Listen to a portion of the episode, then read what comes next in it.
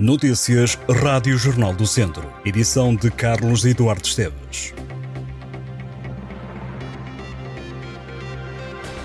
Um conselho ligado com o mundo através da música. É assim que Tondela vai estar entre 12 e 15 de julho durante um festival que vai apresentar sonoridades de Portugal, Brasil, Chile, Espanha, Gâmbia, Gana e Madagascar e vai homenagear António Quadros. A CERT presta tributo durante a 31ª edição do Tom de Festa um filho da terra, o poeta, pintor, gráfico, ceramista, pedagogo e inventor António Quadros, que morreu em 1994 e que este ano faria 90 anos. Um dos momentos do tributo acontece logo no dia de abertura do festival, em Molelos, com uma suenga realizada por oleiros. Ceramistas de todo o país são desafiados a criar peças inspiradas em António Quadros, que vão ficar expostas durante o tom de festa e depois vão percorrer as cidades da rede até agosto de 2024. Um dos espetáculos que se estreia em Tondela no dia 15 de julho vai apresentar António Quadros sonoramente vivo. Para os quatro dias do festival, a CERT teve a preocupação de preparar um programa com uma grande heterogeneidade de concertos que refletissem vários países, culturas. O programa da edição deste ano do Tom de Festa pode ser lido ao detalhe em jornaldocentro.pt.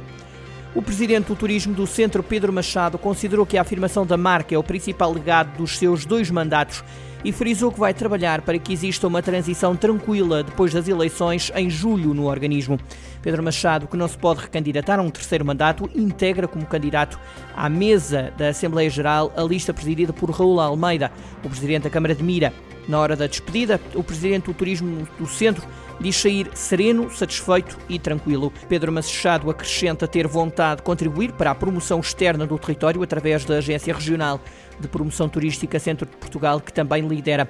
Para o Presidente do Turismo do Centro, os principais obstáculos a ultrapassar são a sazonalidade, o aumento da estadia média, aquém do desejado, o valor pago por estadia e o investimento público em áreas estratégicas como a ferrovia. A qualificação da oferta é também vista por Pedro Machado como um objetivo a prosseguir para criar condições para que as pessoas sintam que o valor pago é valor justo e se afasta a ideia de que Portugal é um destino relativamente barato. Raul Almeida é para já o único candidato ao turismo do centro. A Biblioteca Municipal Dom Miguel da Silva em Viseu recebeu 93.751 visitantes no ano passado. O espaço está a assinalar 21 anos de atividade.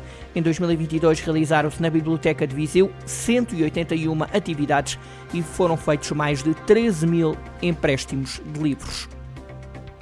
A GNR iniciou esta quarta-feira a Operação Desporto em Segurança, dirigida aos praticantes de atividades desportivas. O objetivo é prevenir e fomentar uma maior consciencialização para a necessidade de erradicar a violência no desporto. Em comunicado, a Guarda Nacional Republicana explica que a Operação de Prevenção e de Sensibilização, que termina no próximo domingo, é dirigida aos praticantes de atividades desportivas, escolar e não escolar, encarregados de educação, adeptos, agentes desportivos e escolares. Diz a força da autoridade que o desporto é hoje um fenómeno mobilizador de massas e que é fundamental prevenir a violência no desporto e contribuir com isso para um ambiente mais seguro nos espetáculos desportivos e também nas escolas.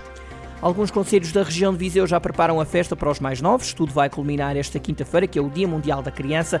Vão decorrer várias atividades preparadas a pensar na pequenada. Em Viseu, a Quinta da Cruz tem preparado uma programação especial no âmbito do Festival de Práticas Artísticas, o Educarte, com a apresentação do espetáculo de teatro A Cerejeira de Alberto, dinamizado pela Associação Cultural Fugir do Medo de Vila Nova de Gaia. Os mais novos poderão também pôr mãos à obra em diversas oficinas. Em Aguiar da Beira, o município local quer proporcionar um dia repleto animação para celebrar o Dia da Criança com pista de tratores, castelo medieval e insufláveis para crianças do pré-escolar e do primeiro ciclo. As atividades decorrem das 10 da manhã às 3 da tarde.